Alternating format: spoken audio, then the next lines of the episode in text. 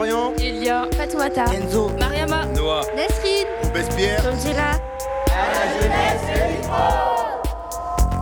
en direct du festival d'Avignon. Les micros. Les micros. les Les micros. micros. Ils sont à qui Ils sont à qui Ils sont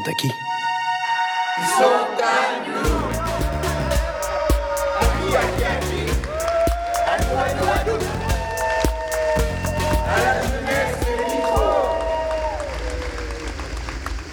Bonjour à toutes et à tous. Ici Noah de À la jeunesse les micros. On est ravis de vous recevoir aujourd'hui au Clatre Saint-Louis pour cette nouvelle émission du vendredi 21 juillet. Le thème d'aujourd'hui est Un monde en guerre, un point de lumière flou. Personnellement, les cours d'histoire sur la guerre sont les seuls cours que j'ai suivis de ma scolarité. Ils m'inspiraient du dégoût pour euh, les tas de victimes innocentes et les conséquences écologiques et économiques sur les pays touchés, et à la fois de la fierté envers ces soldats qui ont vaillamment défendu leur pays contre l'envahisseur. Cependant, certains d'entre eux n'en reviennent malheureusement jamais. Je me souviens d'une lettre euh, d'un soldat, Pierre, dans les tranchées de Verdun le 22 septembre 1916. Ma chère Edith, la vie ici est très dure. Lundi, je suis monté au front et ils m'ont touché à la jambe. Je t'écris cette lettre alors que je devrais être avec les autres.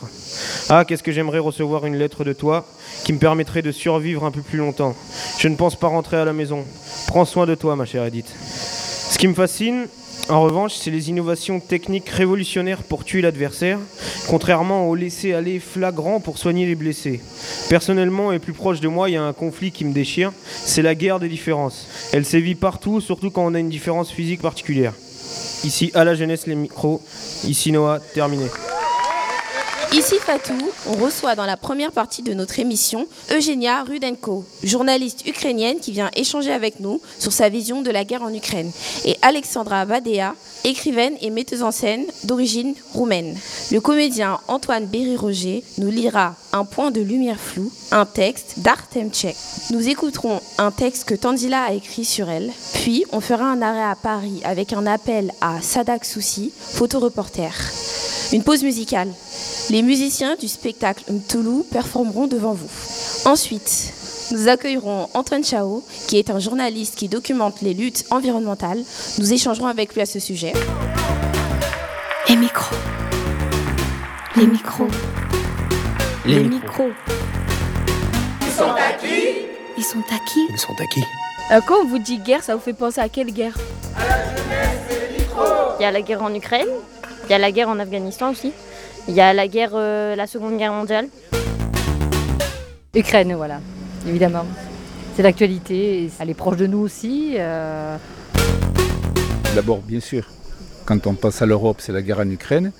Mais en vous voyant, je pense aussi à toutes les guerres qu'il y a en Afrique. Et il y en a beaucoup, dont on parle moins.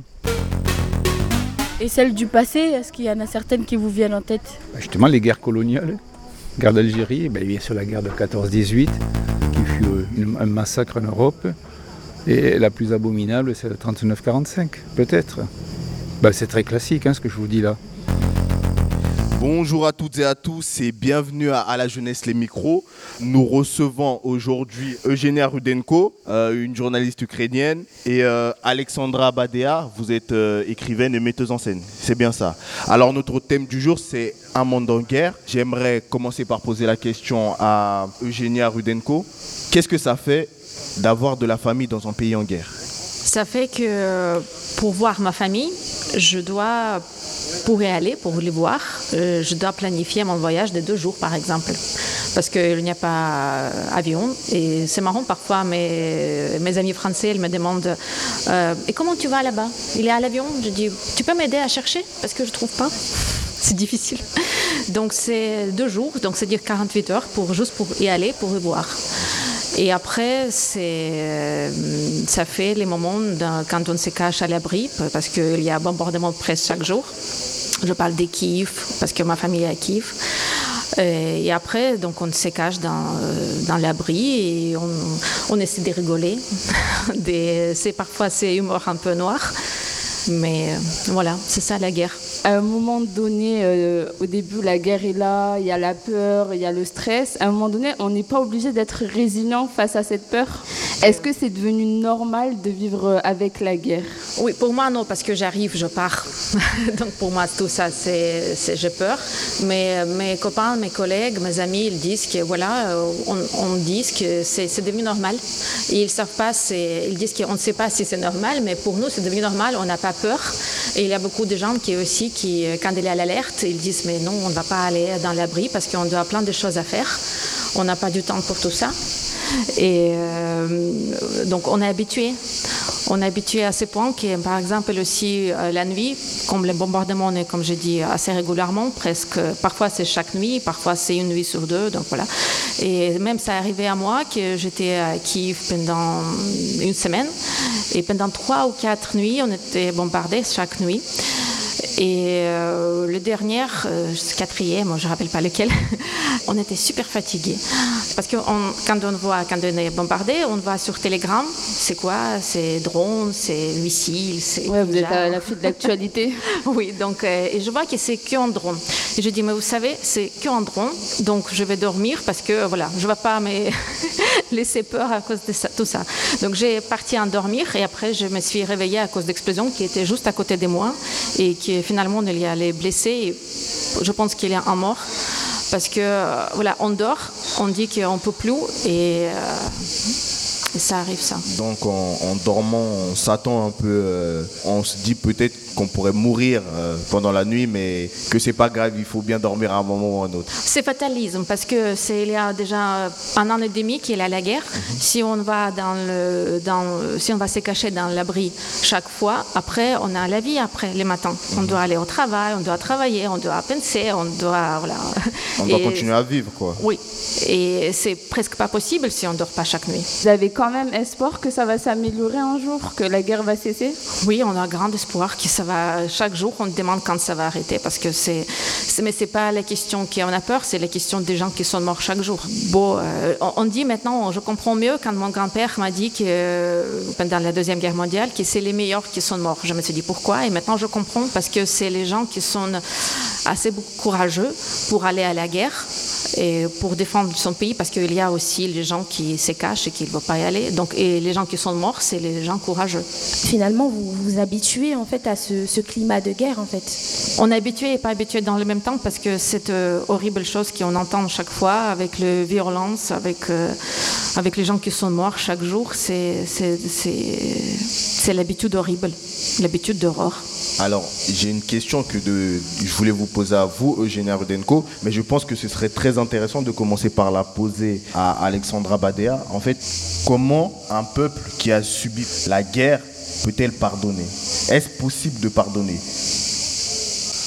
Je ne sais pas. Je ne sais pas. C'est pas une question qui euh, à laquelle je pourrais répondre spontanément parce que moi, j'ai n'ai pas vécu une guerre. Euh, je suis, euh, j'ai été élevée par un grand-père parce que j'ai été élevée par mes grands-parents. J'ai été élevée par un grand-père qui a vécu la guerre et qui a été mutilé de guerre et qui euh, parlait tout le temps de ses traumatismes de guerre. Et vers la fin de sa vie, quand il a perdu sa mémoire, ce sont les souvenirs de guerre qui revenaient. Et même si je viens d'un pays qui a connu la paix, je, suis née dans une dictature, donc c'était la guerre froide.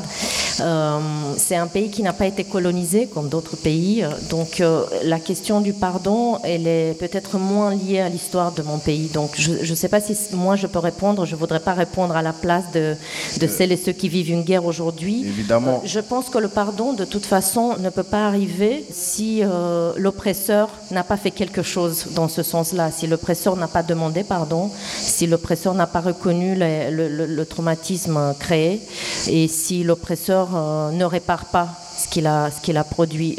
On attend parfois le pardon euh, de la victime, mais le pardon ne peut pas venir sans, sans, un acte euh, de la part de celui qui a fait quelque chose de violent dans le passé comme dans le présent. Eugénie Rudenko, pour vous, est-ce possible de pardonner? Non. Pas du tout. Oui, c'est facile comme ça, non.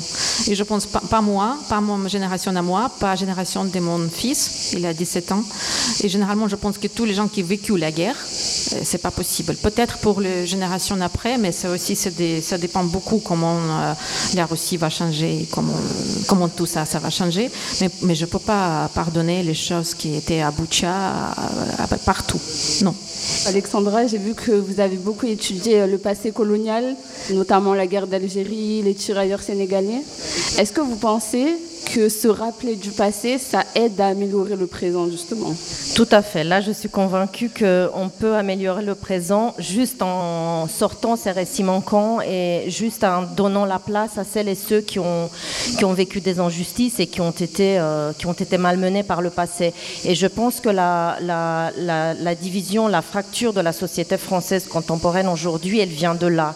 Elle vient du fait qu'on n'a pas suffisamment travaillé ces récits manquants. Elle vient du fait qu'il n'y a pas eu une reconnaissance il n'y a pas eu une réparation.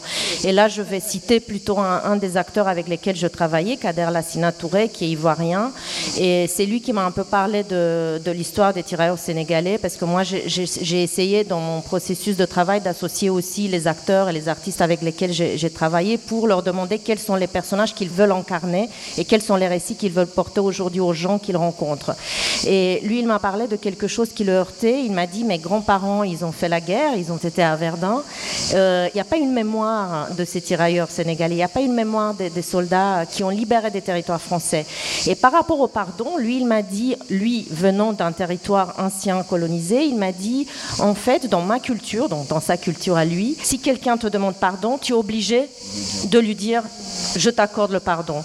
Et il disait, ça serait si simple si la France demanderait pardon, parce qu'on serait obligé de, l'accepter. Et c'est juste comment on peut ritualiser ça, comment on peut euh, ce sont des faits qui ont eu lieu il y a quelques années, mais c'est quand même assez récent. Il y a eu les grands-parents, les parents qui ont porté cette histoire. Donc je ne pense pas qu'on peut occulter, je ne pense pas qu'on peut cacher ça sous le tapis, et je pense qu'il faut parler et parler et parler. Et je pense aussi que cette réconciliation, l'idée de la réconciliation, vient aussi par l'histoire intime.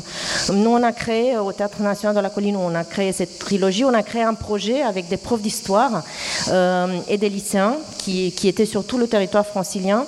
Et l'idée des profs d'histoire, c'était de, demander aux, jeunes d'interviewer leurs grands-parents et de créer de la fiction ou de créer une sorte de cahier de bord où ils consignent cette parole et où ils arrivent par la fiction à remplir les, trous et les points de suspension. Et à la suite de ce projet, ce qui était intéressant, c'est que dans une classe, par exemple par rapport à la guerre d'Algérie, on avait tous les cas de figure. On avait des enfants des, des pieds noirs, on avait des petits-enfants des appelés, on avait des petits-enfants de euh, d'Algériens qui étaient à Paris et qui ont, qui ont, fait la manif du 17 octobre. Et ces, ces, communautés ont pu se parler et ont pu échanger, ont pu, euh, je ne sais pas s'ils ont pu se pardonner, mais après, euh, la troisième génération, disons qu'elle elle a quand même une distance et qu'elle porte ses histoires, mais je pense qu'elle peut agir autrement que celles et ceux qui vivent les, les, violences au moment présent. Oui, si je peux rajouter, il y a longtemps que c'est passé, longtemps, si, si on parle du Sénégal. Et la Russie, l'Ukraine, ça se passe maintenant. on ne sait pas quand ça va finir. Et les violences, qui, c'est, avec les enfants, c'est, horrible. Qu'est-ce qui se passe? C'est le crime de guerre. Donc, c'est, on ne peut pas même imaginer le pardon. Oui, même ça revient à ce que vous avez dit. Il faut du temps, des générations peut-être pour euh, améliorer les choses. Mais quand on le vit, c'est pas pareil, c'est sûr. maintenant, c'est pas du tout la question. Ah ouais, c'est ça. Vous avez dit que votre génération ne peut pas pardonner, la génération de votre fils ne peut pas pardonner. Donc là, on parle vraiment en, peut-être 70, voire 80 ans. Euh, peut-être même qu'il faut attendre et laisser l'oubli un peu euh, faire. Comment on peut oublier? C'est ça. En fait, il y a une chose que j'ai remarqué, c'est que il y a à partir d'une certaine, d'un certain temps, euh, les générations qui arrivent un peu après ne se sentent plus vraiment concernées par ce qui s'est passé par rapport euh, aux générations précédentes. Ces gens-là ne se sentent plus concernés, ne se sentent plus tout à fait impliqués par ça. Et peut-être que c'est ce phénomène-là qui pourrait peut-être euh, aider à peut-être une réconciliation hypothétique, qui sait. C'est très hypothétique. Pour l'instant, c'est les missiles qui tombent sur, sur mes amis, ma famille. Alors justement, justement. Je pense que vous connaissez tous Tanzila qui fait notre partie de l'émission préférée qui s'appelle La bonne pioche de Tanzila. Elle est née en Grozny, en Tchétchénie. Et pour le thème d'aujourd'hui qui est un, monde en guerre, elle a décidé de nous écrire un très beau texte que je nous invite tous à écouter. Et les micros, ils sont à qui? Ils sont à nous On était chez nous, il y avait mes cousins. Euh, J'avais un peu près 9 ans. Je sais plus pourquoi, mais mes cousins et moi, on a commencé à se battre. Mais ce que je savais pas, c'était que leur père, mon oncle, était en train de nous filmer, caché derrière la porte. Il m'a filmé avec mon pied qui était à moitié en dehors de la fenêtre. J'avais ma chaussure dans la main que j'étais en train de balancer à mes ennemis. Après, il a montré le film à nos familles. Ça a fait rigoler tout le monde. J'étais la seule fille dans le groupe.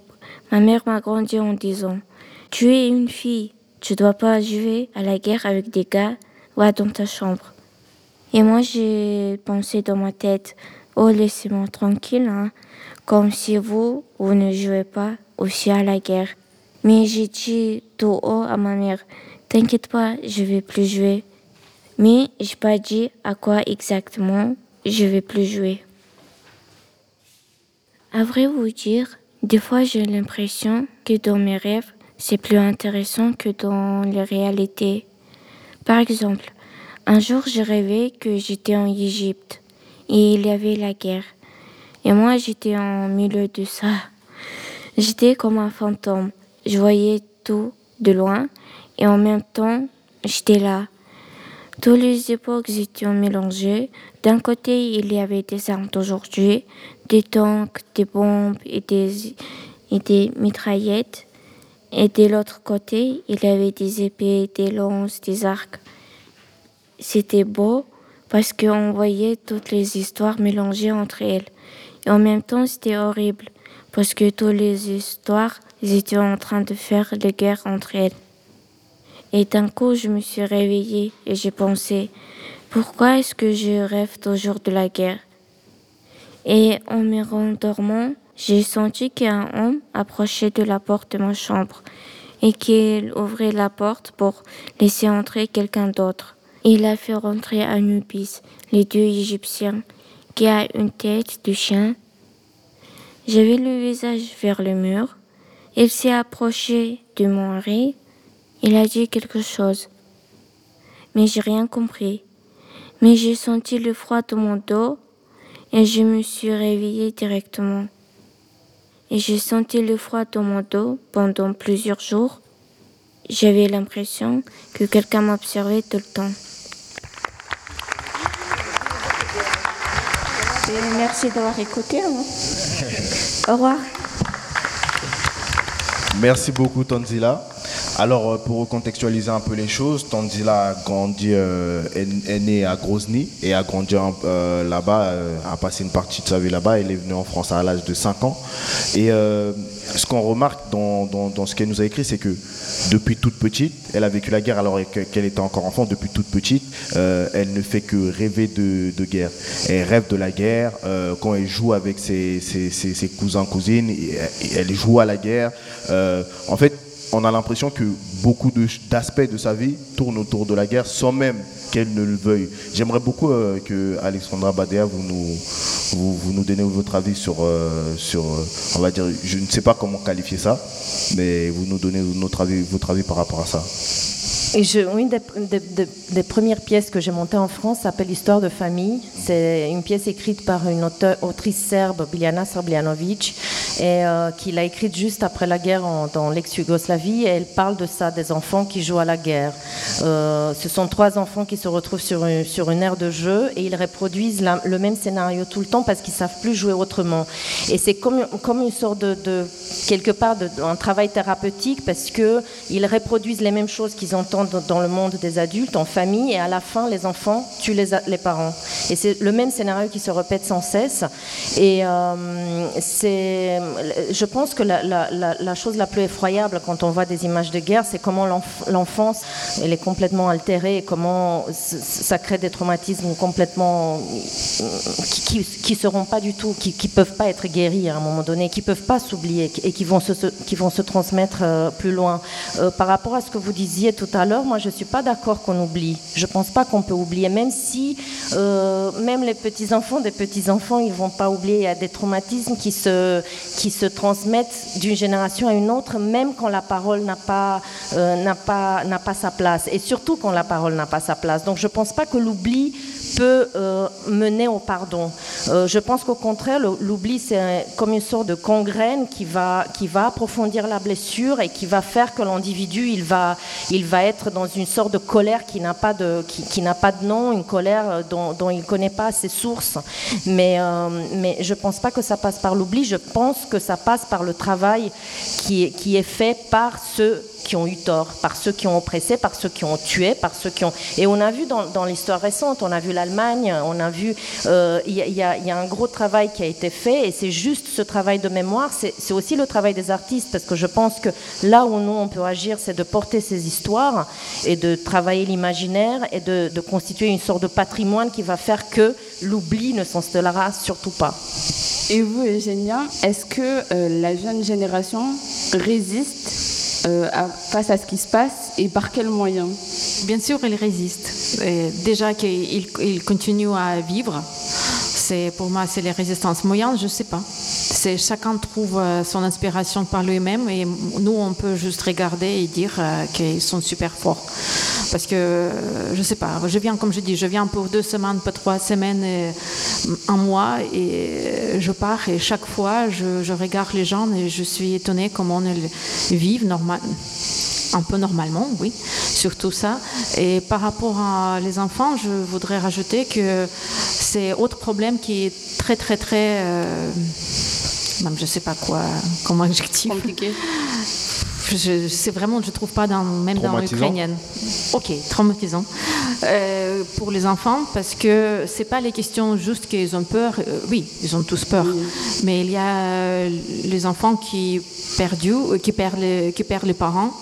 Il y a les enfants qui sont amenés par la force en Russie. Il y a beaucoup, euh, on parle des mille des enfants qui étaient volés et, en Russie. Euh, c'est le crime des guerres. C'est pour ça que Poutine a reçu le, des euh, International Criminal Court. Euh, de la Cour internationale. Tribunal, oui, oui, merci. donc, cette question des enfants, c'est très important. Et moi, par exemple, j'ai ma cousine, elle a perdu son mari à la guerre il y a un an. Et elle a deux enfants. Et les enfants qui est plus petit, il a 9 ans il ne presque parle pas. Euh, il est triste tout le temps. Euh, j'ai vécu chez elle une semaine quand j'étais à Kiev. Je ne sais pas, je pense qu'une fois j'ai vu qu'il a un petit sourire. Euh, il est dans sa vie, c'est, un homme, c'est pas un enfant. Et aussi, il y a les gens qui sont plus grands, donc si on parle d'adolescents, c'est, donc c'est, ça a commencé avec Covid que euh, ils ont c'est tout offline donc par exemple encore exemple des euh, fils de ma cousine autre cousine autre fils il a 22 ans. Donc il a commencé ses études euh, pendant le Covid. Il a pas il a pas vu ses, copains peut-être une fois mais tout est online. Après la guerre donc ça, a continué. Et maintenant il a reçu son diplôme des masters euh, il y a quelques jours. Il est content, mais il a, je dis est-ce qu'il a la fête? Il a dit non, il n'y a pas de fête. Et, comment tu as reçu ton diplôme? Oui, oui j'ai reçu. Tu as vu quelqu'un? Mm, Oui, j'ai vu la, fille qui m'a donné, j'ai signé les papiers pour ce diplôme. Et j'ai dit mais ok, mais tes copains? Je dis oui. Il a dit mais oui, euh, mes meilleurs copains, tous les quatre sont morts à la guerre. Il a 22 ans. Donc euh, c'est le traumatisme pour, euh, je sais pas, pour toute la vie. Alors, en discutant un peu avec vous euh, tout à l'heure avant l'émission, vous nous avez dit que, en fait, vous avez un fils de 17 ans qui vous a dit qu'à ses, 18 ans, il allait s'engager dans l'armée euh, dans l'armée ukrainienne pour défendre son pays. Euh, j'aimerais savoir qu'est-ce que cela vous, fait ressentir? Les deux choses dans le même temps. D'un côté, je suis très fière pour lui, d'autre côté, je suis la mère. je ne veux pas. Donc vous avez, vous avez, vous êtes à la fois fier du geste de votre fils et vous avez à la fois peur pour lui. Ben, bien sûr, parce que normalement il est là, donc il n'y a pas de, il la possibilité de rester en France et de faire euh, sa vie, de faire les études, au lieu de partir à la guerre à 18 ans, être une très grande possibilité de mourir. Alors, je pense que ce serait très intéressant d'écouter euh, quelqu'un qui, vit vraiment la guerre. Et justement, nous recevons tout de suite euh, Antoine Péry-Roger qui va nous lire euh, un texte de Artem Cher. J'espère que je l'ai. Artem Cher. Ah, Artem Cher, un écrivain ukrainien. Bonsoir, merci. donc oui, je vais vous lire un, un texte d'un auteur ukrainien qui s'appelle Artem Cher. Il a 38 ans, il est sociologue de formation, c'est un auteur euh, euh, de romans euh, essentiellement qui est traduit en plusieurs langues, notamment en, allemand, en tchèque, en polonais, en anglais. le gros de son travail mélange surréalisme, philosophie, absurde, et puis il fait aussi de, l'autobiographie. Il a reçu en 2021 le prix du livre de l'année de la BBC pour son dernier roman Qui es-tu? Et, voilà, c'est donc un artiste qui est engagé aux côtés des forces armées ukrainiennes depuis 2014, pendant la guerre du Donbass, et il a repris les armes en février 2022. À la demande de Making Waves, il a écrit un, texte inédit depuis le front en Ukraine que je vais vous lire. le texte s'appelle Un point de lumière flou. Il est important de ne pas oublier où vous êtes. Il est important de ne pas oublier qui est à côté de vous et où vous allez. Où êtes-vous? Vous êtes en guerre. Vous vous êtes probablement habitué à votre rôle d'homme simple avec un fusil d'assaut et un visage de bûcheron mal rasé.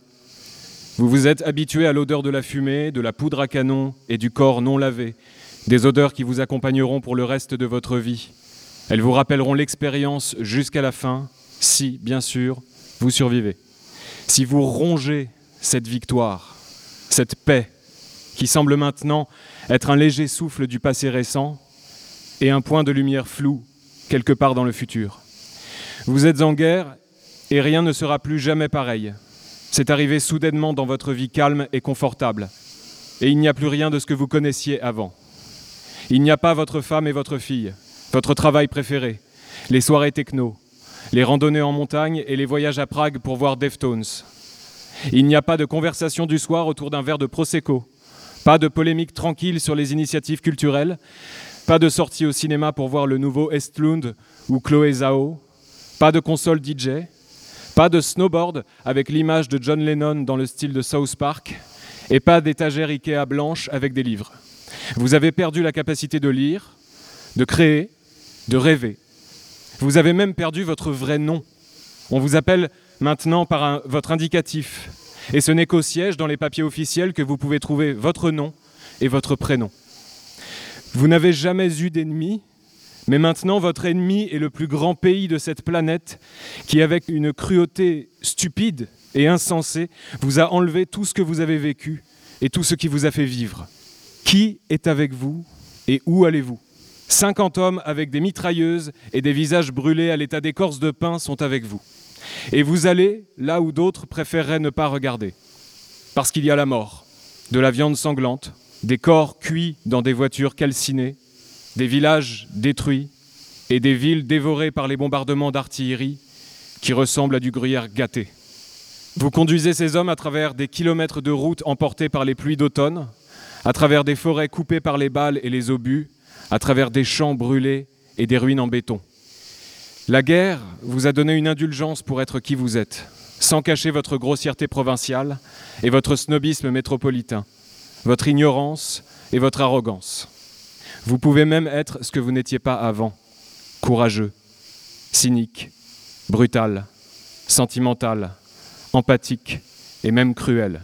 La guerre vous a donné ce droit d'avancer presque aveuglément, mais dans la bonne direction. Dans le bruit blanc de cette réalité, vous vous tournez parfois vers votre spectateur, un citoyen ordinaire fatigué de la guerre dans les coins reculés de l'Ukraine, un Européen choqué par les nouvelles dans des villes aux hivers doux et aux lasagnes chaudes dans des trattorias accueillantes, un Brésilien ou un Argentin indifférent qui ne s'intéresse pas plus à cette guerre qu'à l'indexation des entreprises sucrières chinoises, un membre du Congrès américain qui fait pression pour interdire les livraisons d'armes à l'Ukraine, ou au petit-fils canadien d'immigrants ukrainiens qui donne la moitié de son salaire à des volontaires pour acheter des caméras thermiques et des drones. On vous regarde comme le héros d'une émission interactive. Vous avez des dizaines de millions de téléspectateurs abonnés qui mettent des likes secs sous vos exploits et commentent votre résilience et votre invincibilité depuis leurs canapés écrasés. Et ce chemin, à travers le bruit blanc d'une nouvelle réalité pour vous, est complexe et en même temps simple, comme la nature de l'évolution. Et vous savez, vous le savez certainement, rien ne vous arrêtera. Personne ne vous fera faire demi-tour, parce que vous n'oubliez pas où vous êtes et qui est avec vous. Et surtout, l'objectif que vous poursuivez, même si c'est un point de lumière flou, quelque part dans le futur. Artem Tcher. Merci beaucoup Antoine Berry-Roger pour cette lecture très poignante. Euh, j'aimerais d'abord commencer par vous euh, Alexandra Badea. C'est un très beau texte euh, qui décrit vraiment de façon très visuelle ce qui se passe en Ukraine. J'aimerais beaucoup que vous nous donniez votre avis par rapport à ça. C'est un très beau texte, très puissant, et, je ne peux pas dire grand-chose. Je suis très émue parce que, parce que j'ai entendu. j'aimerais qu'il écrive plus, j'aimerais que ça devienne un, un poème, que ça soit porté par, sur la scène, c'est plus qu'un témoignage. C'est très poignant et ça, ça raconte le quotidien, mais en même temps, ça, ça va au-delà de, de, ce quotidien de guerre.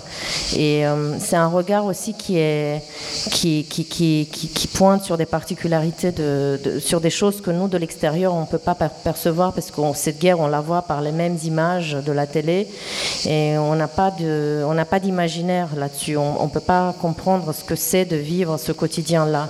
Et c'est ça que, que, je trouve très, très puissant dans son, témoignage parce qu'il a, c'est très cinématographique. On voit des images, on est, on est avec lui et on, on, est dans son, dans son réalité. Et, c'est compliqué à dire que ça a une force poétique parce que c'est un texte qui vient de son, de son quotidien, mais je trouve qu'il y, y, a une force poétique qui, qui, nous, qui nous touche beaucoup au-delà de son témoignage qui est, qui est très fort. Et vous, euh, Eugénia? Et ça me fait penser que maintenant je sais quoi répondre pour le, la résilience. Euh, c'est que on sait bien que maintenant, c'est ou maintenant ou jamais. C'est où on va perdre notre pays, où on va gagner. Donc, c'est juste ça. Merci beaucoup, euh, euh Eugénia Rubenko. Et merci beaucoup Alexandra Badea de nous avoir accordé cette interview. Alexandra Badea, vous avez écrit euh, un spectacle et mis en scène euh, un spectacle qui s'appelle euh, Celle qui regarde le monde. Celle qui regarde le monde. Et on pourra vous retrouver au théâtre de... Au théâtre 11, à 11h25. À 11 C'est pas un spectacle qui part de la guerre, mais c'est un spectacle qui part de la situation des, des réfugiés politiques et des mineurs isolés qui, qui, viennent des pays en guerre la plupart du temps et qui sont, qui sont maltraités par nos systèmes de, de protection, qui devraient être des systèmes de production, mais des, des protections, mais qui sont des systèmes de répression. Merci. À la jeunesse, Oui, allô Oui, bonjour. C'est Elia à la jeunesse les micros. Donc vous êtes oui, bonjour à tous. Sadak Switchy, photojournaliste qui couvre des faits d'actualité euh, là où il y a les zones de conflit, l'environnement et la politique. Et je voulais savoir du coup pourquoi aller photographier euh, des endroits du monde où justement il y a des zones de conflit? Est-ce que ça peut changer les choses? Alors, le, mon métier, il est, il est surtout pour, euh, pour donner la parole à des personnes qui ne l'ont pas. D'accord. Euh, c'est d'aller, c'est d'aller dans des zones euh, où il y a des zones de conflit, il y a des zones, euh, on va dire, euh, on va dire, on va dire dangereuses où les personnes veulent s'exprimer. Il y a des États qui veulent pas qu'ils s'expriment. voilà, il peut y avoir la guerre, il peut y avoir des coups d'État, il peut y avoir des guerres civiles, il peut y avoir aussi des des voilà des, des, choses que que des gouvernements ne veulent pas ne veulent pas ne veulent pas accepter. Du coup, la population se fait euh, se fait, on va dire, il y a une répression qui se fait, on va dire. Et, mon travail va, va consister à à pouvoir donner euh, la possibilité euh, à ces gens qui, euh, qui, qui, sont oppressés, on va dire.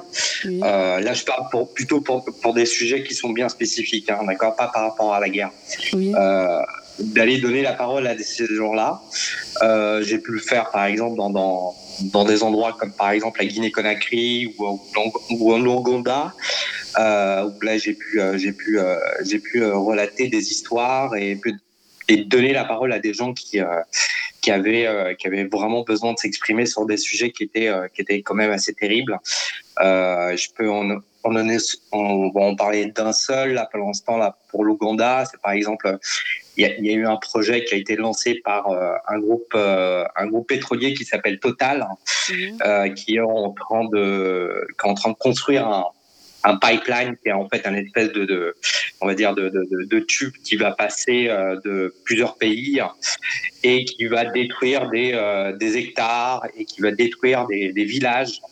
Et, euh, et, on va donner à ces gens-là très peu de choses et on va leur dire voilà bah écoutez ben vous pouvez plus rester là ben vous dégagez en fait. Voilà. Et ces gens-là ben ils ont ils savent pas ni lire ni écrire et, euh, et, du coup, bah, je, moi, je vais, je vais aller les voir et euh, je vais, euh, je vais les interviewer, je vais leur donner la parole et je vais, et je vais essayer d'avoir des explications. Par exemple, là, c'est un des exemples de mon travail. Voilà.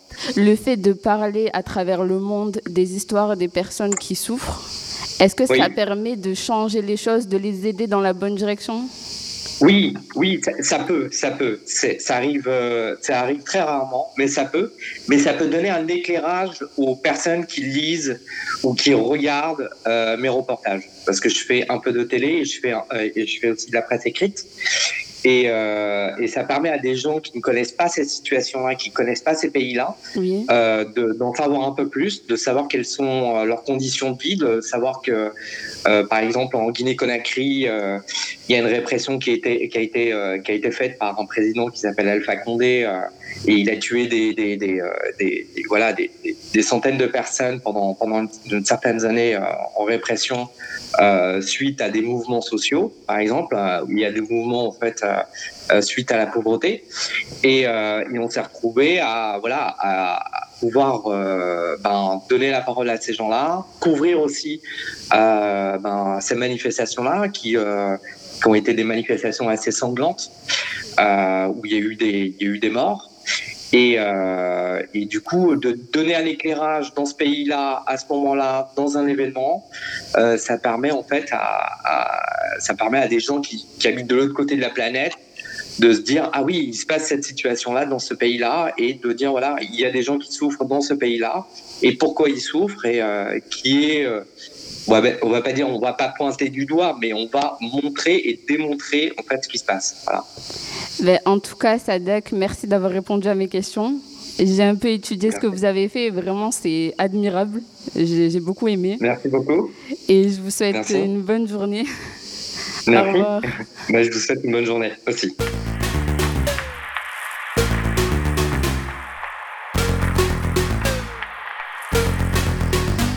Bonjour tout le monde, du coup moi c'est Nesrine. Alors euh, aujourd'hui on accueille maintenant Amada Miss et Christophe Isley, j'ai pas, j'ai pas épluché, donc tout va bien, ok, parfait. Qui joue actuellement Mutulu, ça aussi je l'ai bien dit. C'est bien ça, c'est voilà. Mutulu fait son safari musical. Un conte musical, voilà, au théâtre de l'Archipel, ici à Avignon. Amada, vous avez dans les mains un instrument qu'on ne connaît pas forcément, et du coup je voulais savoir si vous pouvez nous en parler. C'est un zenze. Au fait, le spectacle, c'est Mtoulou fait son safari musical. C'est un guerrier pacifique qui est armé uniquement de ses instruments traditionnels de l'océan Indien.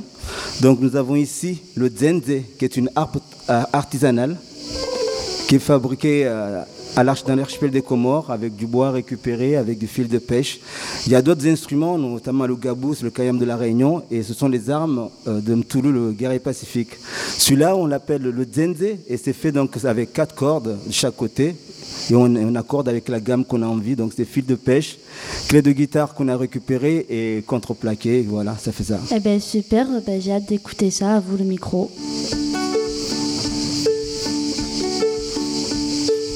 Madadale, madadale, dam dam, ah ouais, madadale, dam dam, madadale, madadale, dam dam, ah ouais, madadale, dam dam, tam, dam dam, tam, dam dam, tam, dam dam, tam, dam dam, tam, dam dam, tam, dam dam, tam, dam dam, tam, dam dam, madadale, madadale, dam dam, ah ouais, madadale, dam dam, madadale, madadale, dam dam, ah ouais, madadale, dam dam, tam, dam dam, tam, dam dam, tam, dam dam, dam dam,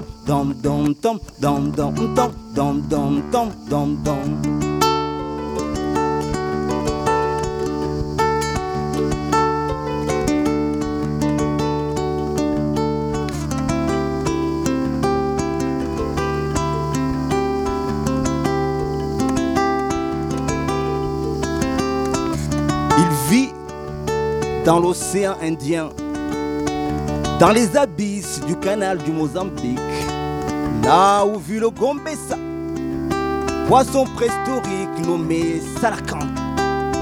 Ntoulou n'est ni un poisson, ni un ange, ni un démon. Ntoulou est un guerrier pacifique. Il vit sur Mdjumbi, il engloutit dans les profondeurs depuis des millénaires. Un jour, il quitte son île natale, par les sages et les sorciers, désigné parmi les initiés pour son courage. Il est le fruit du mariage entre une femme et un esprit djinn.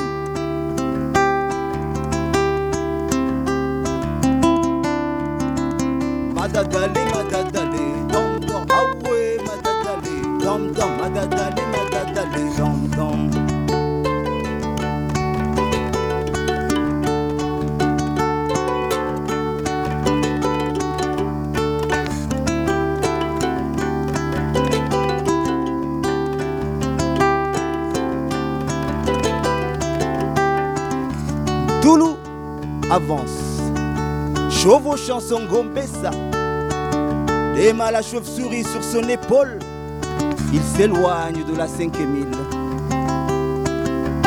Les sages et les sorciers l'ont dit, lorsque tu t'approcheras de ton trésor, ton cœur chassera le doute et la peur, la haine et la colère, pour que la raison t'éclaire.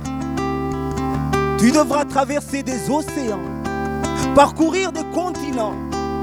Dieu seul sait combien de temps va durer ton odyssée. Yenda bomkana baraka, yenda urejei bomwana, ehubaze radhi bomwana, yenda yenda urejei bomwana rubaze radhi. Madadale, madadale, dom dom, awe, madadale, dom dom, madadale, dum dum dum dum.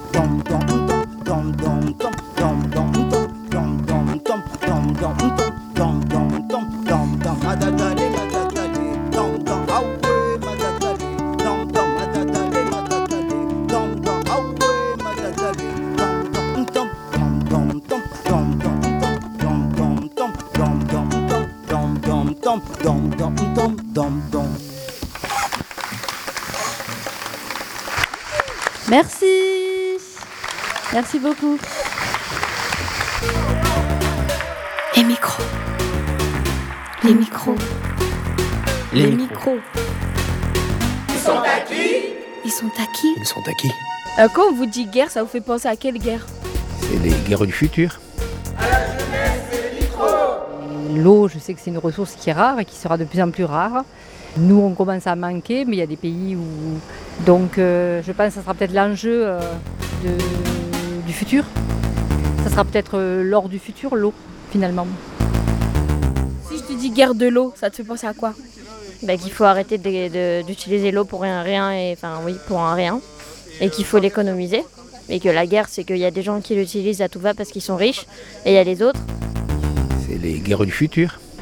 les guerres qui sont liées au climat et les millions de déplacés climatiques qu'il va y avoir. Ça, c'est les guerres du futur. Guerre de ressources de l'eau au Moyen-Orient, mais aussi entre le Soudan, l'Éthiopie, le Soudan et l'Égypte, sur le Nil, partout. Oui, il va y avoir des guerres importantes, je pense. Le problème, c'est le manque d'eau, mais c'est aussi la gestion de l'eau. Bonjour, je suis Fatoumata, on est autour de la table avec Robespierre et Noah. Alors, il documente les luttes environnementales, politiques et sociales. Ça fait 20 ans qu'il travaille à France Inter et on a la chance de l'avoir dans notre équipe de À la jeunesse les micros. On accueille Antoine Chao. Salut Fatou, salut Robespierre, salut Noah. Je suis bien content d'être de l'autre côté euh, de la technique aujourd'hui, d'être à table avec vous. Ça me fait bien plaisir. Ça va, pas trop de pression? Ah si, beaucoup. Quand même. Ah bah c'est ce qu'on ressent tous les jours du coup. Alors euh, bonjour Antoine, c'est un plaisir de, t'avoir sur ce plateau. Euh, avant de commencer, est-ce que tu pourrais nous dire pourquoi tu te bats? Pourquoi tu défends ces causes? Ah bah parce que moi je fais du journalisme engagé, on va dire, situé. Quoi. Je, défends, euh, disons, des, des convictions. Alors j'ai travaillé beaucoup sur des luttes sociales euh, et là je travaille de plus en plus sur les luttes environnementales, même si les deux sont liés, bien évidemment. On l'a vu hein, pendant la, révolte des Gilets jaunes, hein, fin du mois, fin du monde, même combat. Et là aujourd'hui je travaille beaucoup plus sur les luttes environnementales parce que je, pense que là il y a un nœud et qu'il faut vraiment passer à la vitesse supérieure sur ces mouvements-là. Et j'aimerais te demander, parce qu'on on a eu le temps de discuter un peu avant l'émission et tu nous as parlé d'une guerre pour le monde, en fait, d'une guerre écologique. Et j'aimerais savoir pourquoi tu utilises le terme de guerre alors c'est pas moi qui l'utilise, le terme de guerre, ça a été utilisé euh, dernièrement notamment sur euh, ce qu'on appelle effectivement la guerre de l'eau pendant le mouvement de contestation des méga-bassines à Sainte-Soline. Et du coup, on a été traité euh, d'éco-terroristes, hein, donc les militants qui défendent le climat et qui défendent une gestion de l'eau plus partagée. Hein. donc on, a affaire à des agro-industriels qui essayent d'accaparer l'eau hein, pour continuer à faire une agriculture intensive qui a été développée, disons, après la Première Guerre mondiale. Et c'est là on va écouter un petit son aussi qui va mieux expliquer pourquoi aujourd'hui on fait le lien entre la guerre, euh, donc la Première Guerre mondiale, la guerre d'Ukraine, etc., la guerre militaire, et ce qui est en train de se jouer en ce moment sur le climat. En schématisant, on peut définir aujourd'hui l'agriculture euh, donc conventionnelle dont on recherche toujours la convention, parce qu'à ma connaissance, personne ne l'a signée. En tout cas, j'en ai pas retrouvé trace elle s'est bâtie sur, euh, sur deux pattes, que sont la mécanisation d'un côté et la chimie. Et ça a été très bien documenté. Il y a une continuité directe entre les productions industrielles de guerre, euh, qui étaient donc euh, d'un côté les, les, chars et tout ce qui était de la mécanique, qui s'est transformé allègrement en tracteurs et moissonneuses-batteuses, qui sont des chars d'assaut un peu transformés, parce que de fait c'est une agriculture de guerre qu'on vit aujourd'hui. Et d'un autre côté, tous les biocides qui pouvaient être utilisés, euh, les gaz de combat et tout ça, et dont Monsanto est un des représentants, puisque l'agent orange était un, défoliant, mais qui a été utilisé comme un gaz de guerre. Monsanto, après, a produit les molécules qu'on connaît, donc euh, le glyphosate, euh, le Roundup, entre autres. Donc ça, ce sont les biocides.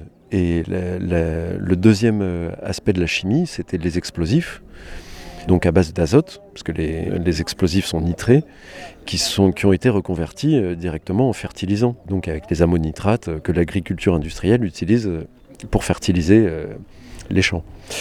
donc on voit bien que à la fois historiquement, mais aussi techniquement, tout ça fait partie d'une même évolution à travers l'industrie technologique, financiarisée, parce que ce sont des firmes. Monsanto, c'est une firme, avant tout, une société capitaliste qui cherche à faire de l'argent, quels qu'en soient les, résultats. Euh, non pas les résultats économiques, mais les résultats sur euh, notre bien-être et sur, euh, sur le vivant.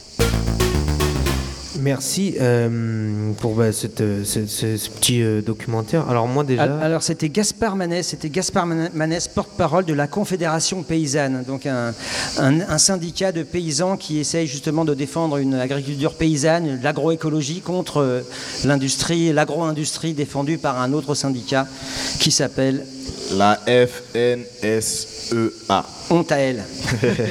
en termes de produits et tout ça, j'y connais rien. Est-ce que tu peux m'expliquer, s'il te plaît, Antoine, ce que c'est un défoliant? Alors, un défoliant, c'est, ça a été utilisé, en l'occurrence, c'est un désherbant, quoi. C'est un désherbant qui a été utilisé en masse euh, par l'aviation américaine, par, la, la- euh, par les militaires américains pour euh, combattre, enfin, pour continuer la colonisation du, du Vietnam, quoi, et, et empêcher le Vietnam de s'indépendantiser, quoi, voilà. D'ailleurs, c'est marrant ce que ce monsieur euh, dit, il fait plusieurs métaphores. Euh, il, dit que les tracteurs euh, sont un peu des, chars d'assaut euh, remodifiés. Euh, c'est bien parce que ça colle avec le thème de l'émission. Moi, j'avais envie de, te demander, ça fait longtemps que on peut parler de, si, on, peut utiliser ce terme de décadence environnementale. Et on sait qu'il y a beaucoup d'agents chimiques, d'armes chimiques qui ont été utilisées pendant les nombreuses guerres. Est-ce que, d'après toi, il y aurait des gros groupes agricoles qui en auraient profité pour en, utiliser un, max?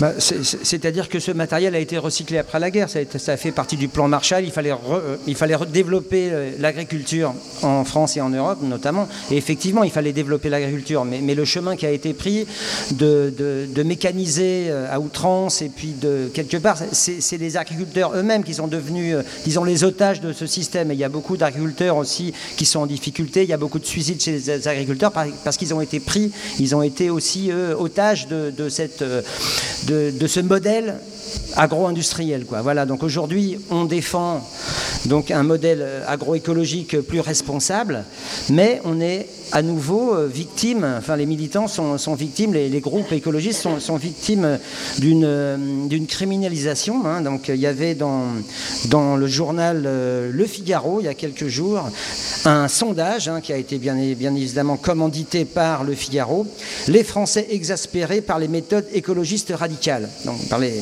voilà, donc c'est en référence bien évidemment à ce qui s'est passé avec Sainte-Soline, avec les soulèvements de la terre qui ont été dissous, etc. Mais il ne faut pas oublier que Le Figaro est détenu par euh, donc un marchand d'armes, hein, d'assaut. Voilà, donc euh, voilà, c'est une criminalisation d'un mouvement et d'un mouvement écologiste qui est là quand même pour sauver la planète et pas pour défendre des, intérêts personnels. hein. Et on se retrouve à Sainte-Soline avec, euh, disons, un conflit militaire. Là, c'est vraiment, c'est pour ça qu'on parle de la guerre de l'eau. Il y avait euh, 5000 militaires, parce que les gendarmes sont des militaires, à utiliser des armes de guerre hein, avec des grenades de désencerclement. Il y a eu des blessés très graves parmi les manifestants. Et du coup, effectivement, c'est pour ça que c'est un nouveau conflit, un, conflit qui va dégénérer au niveau mondial. C'est ce qu'on a entendu dans leur mi- micro-enquête. hein. C'est malheureusement certainement les conflits du futur, avec beaucoup de réfugiés climatiques cette fois-ci, qui vont venir ici, enfin en Europe. Et il y aura donc effectivement l'Europe forteresse va se fortifier encore, etc., pour préserver euh, ses acquis, enfin pas ses acquis, pardon, ses ses richesses, etc. Quoi. Donc c'est une guerre aussi des riches contre les pauvres, quoi. enfin des pauvres contre les riches. Alors, euh, depuis tout à l'heure, je t'écoute parler et j'entends que tu utilises beaucoup le champ lexical de la guerre, de vraiment la guerre. Et quand moi j'entends guerre, j'entends opposition, j'entends un camp contre l'autre. Et j'aimerais que tu nous dises le plus clairement possible pour qu'on puisse s'en rendre compte. Moi je suis pacifiste, hein. moi je Euh, suis contre. Moi, moi mes armes c'est les micros. euh, Non, j'ai toujours été. Pas, euh, pas- ouais. pas en ces termes-là, on ne parle pas d'affrontement physique, mais de- peut-être d'affrontement idéologique, mais qui se bat contre qui? Qui est le méchant Qui est le gentil Ah bah, c'est deux modèles de société qui, se, qui, sont confrontés, euh, donc euh, qui, nous sont proposés. Quoi. Effectivement, on continue dans un modèle agro-industriel néolibéral qui crée les, les, les ravages environnementaux, mais aussi les ravages sociaux qu'on connaît aujourd'hui, hein, nord-sud, sociétaux, quartiers populaires, centre-ville, etc., où on essaye de, de- de changer, de- enfin, d'ouvrir de- des nouvelles voies. Quoi. Alors, en agriculture, ce serait effectivement une, une agriculture agroécologique, paysanne, etc., où on, laisserait euh, de côté euh, les pesticides, les, produits chimiques pour revenir à, une agriculture plus, enfin, on va pas utiliser, enfin, plus viable hein, pour l'humanité en général. Et, ça passe par là. C'est des choix de société, mais qui, les, choix, des fois, il faut un peu les forcer, quoi, parce que sinon, on a affaire à un système, disons, euh, agro-industriel qui est fort, qui est, on parlait de ce syndicat majoritaire, FNSEA, qui tient la main du ministre de, de l'agriculture au gouvernement, etc. Donc c'est assez compliqué. C'est pour ça que c'est conflictuel. Alors, on a vu que notre ministre de l'Intérieur, Gérald Darmanin, qualifiait euh, les, manifestants de Sainte-Soline d'éco-terroristes. Et on a l'impression que le gouvernement fait tout pour essayer un peu de décrédibiliser tout le mouvement écologiste euh, en France. Et j'aimerais beaucoup te demander, est-ce que concrètement, les méthodes écologiques plus respectueuses de la nature sont tenables pour nous autres humains? Parce qu'on sait que euh, d'ici 2050, on sera 10 milliards sur Terre, si je ne me trompe pas. Et donc, on- nous sommes de plus en plus nombreux. Et est-ce que ces méthodes-là sont tenables pour nourrir 10 milliards d'humains? Alors il faudrait essayer effectivement, mais si on n'essaye pas, on ne pourra jamais euh, savoir si c'est utilisable ou pas, si c'est possible ou pas. Mais euh, tout, est fait pour que ces essais ne soient pas possibles. Et donc privilégier, l'agro-industrie, euh, criminaliser l'agroécologie. Donc on, est vraiment dans une impossibilité de tester cette voie. Mais on sait que l'autre est néfaste pour l'humanité, pour, l'humain. Donc voilà, arrêtons, quoi. essayons, essayons autre chose. Quoi. Et, là, il y a un mouvement assez intéressant qui s'appelle les soulèvements de la Terre, quand même, justement, qui, prenait des, de, mettre en place euh, des, fonctionnements différents dans la- dans l'agroécologie, qui, qui- a été bon, un mouvement criminalisé. La, la plupart des, membres ont été arrêtés, ont été en garde à vue, et le mouvement a été euh, dissous hein, par. Par euh, Darmanin et par le gouvernement. Et, je vous propose euh, d'écouter Étienne, donc, qui est membre des Soulèvements de la Terre. Je l'ai rencontré il y, a, il y a quelques semaines. C'était à, Turin, enfin sur, euh, dans, les, dans, dans les Alpes, contre le, le- tunnel Lyon-Turin, qui est aussi un, désastre pour l'écologie et, et pour l'eau, notamment dans les, dans, dans les Alpes. Bah, c'est évident qu'à partir du moment où le gouvernement il veut dissoudre, c'est que c'est un peu le constat d'une victoire quelque part. C'est que oui, en effet, on, on dérange bien trop euh, les politiques néolibérales que mènent Macron et consorts, qui veulent dissoudre un mouvement qui les dérange. euh, ben, rien d'étonnant quelque part. Euh, il rejaillira et il continuera à exister de différentes façons. Ouais, ça, ça- ça- ça fait planer une forme d'incertitude, mais qui n'est pas forcément un obstacle insurmontable. Loin de là, les incertitudes parfois accouchent de belles choses, quoi. くわ。Il y a une campagne qui, est, lancée, qui, est relayée euh, par les soulèvements, euh, 100 qui s'appelle 100 jours pour les sécher et 100 jours pour se mouiller, voilà, qui, tente de venir jouer euh, sur ben, l'état de sécheresse permanent maintenant que- que- qu'on vit, qu'on quoi, et qui va consister à inviter à faire des actions autour de l'eau sur l'ensemble des territoires. Les comités de soutien des soulèvements sont invités également à participer à cette campagne, les comités locaux, euh, pour bah, euh, mettre le doigt une fois de plus sur euh, cette problématique qui devient incroyablement présente dans le quotidien de tout le monde. Il y aura une, une date clé, je pense, ça va être le convoi de l'eau qui va partir de Sainte-Soline pour rejoindre Orléans puis Paris la première étape, donc partira de Sainte-Soline et ira au prochain projet de bassine euh, qu'ils voudraient euh, faire. Les travaux n'ont pas commencé, mais ils ne commenceront pas, j'espère. Mais voilà, ça sera la première étape. Puis ensuite, euh, les bords de Loire avec euh, différentes thématiques chaque, avec chaque jour, notamment une sur le nucléaire, parce qu'il y a les centrales autour le long de la Loire. Pour finir à Orléans, au siège de l'agence de l'eau, là, qui prend les décisions autour de l'eau euh, pour le grand quart euh, nord-ouest. Se retrouver à Paris, quoi. Très intéressant ce, ce petit reportage. C'est surtout une invitation à venir faire la marche de l'eau aussi. Voilà. Bah, justement, euh, une dernière petite question. Quel serait ton, ton discours? Comment euh, nous, les jeunes, on pourrait se mobiliser pour euh, faire réagir autour de toi et pour euh, euh, sauver cette planète, entre guillemets? Ben, il faut commencer par s'informer, euh, lire euh, la presse. Il y a beaucoup de maintenant de presse indépendante. Bien sûr, il ne faut pas lire Le Figaro hein, pour s'informer sur ces questions-là, mais, mais il faut lire des, des journaux en ligne comme Reporter, comme Bastamag, comme euh, Mediapart aussi, hein, qui documentent beaucoup les luttes environnementales et, et qui ne passent pas leur temps à criminaliser les mouvements. Au contraire, à, à informer ce qui se passe, à documenter et à donner euh, voilà, euh, de l'espoir, parce qu'effectivement, on, on compte sur vous quoi, pour sauver la planète. C'est pas moi qui la sauverai, moi je suis trop vieux, quoi, mais c'est votre planète maintenant qu'il faut que vous vous défendiez. Et je pense que la lutte va être ardue. Quoi.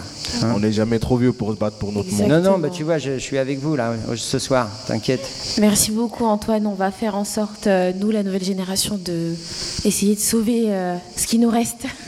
voilà. Vraiment ce qui nous reste. Et micro. Les micros. Les micros. Ils sont à qui Ils sont à qui? Ils sont à qui? Ils sont à nous. Merci à toutes et à tous de nous avoir écoutés ce soir pour cette avant-dernière émission. Et oui, demain c'est déjà notre toute dernière émission pour cette 77e édition du Festival d'Avignon. Dans l'émission de demain, nous parlerons des événements, des rencontres, des points de rupture qui ont transformé nos vies.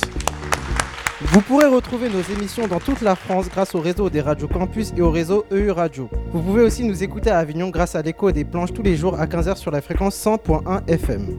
Et nous remercions encore toutes les radios associatives qui nous rediffusent, parmi lesquelles Radio PFM à Arras, Radio RGP à Cergy, Radio RPL à Lille, Radio Galère à Marseille, Radio Bartas à Florac, Radio Querch à Altkirch. Radio Paulbert à Bordeaux, Radio Larzac à Millau. L'autre radio à Château-Gontier et Radio Coquelicot à Ébreuil, Radio Calade à Villefranche-sur-Saône, Radio Grésivaudan à Crolles, Radio Escapade à Saint-Hippolyte-du-Fort, RAM 05 à Embrun, Radio Verdon à Saint-Julien, Radio Territoire Ventoux à Carpentras. Et merci aussi à Radio Octopus à Rabastin, Radio FM Plus à Montpellier, Radio Use à Uzeste, Marseillette FM à Marseillette, Radio Montessoro à Bastia, Radio Balise à Lorient. Merci de nous avoir écoutés. À la jeunesse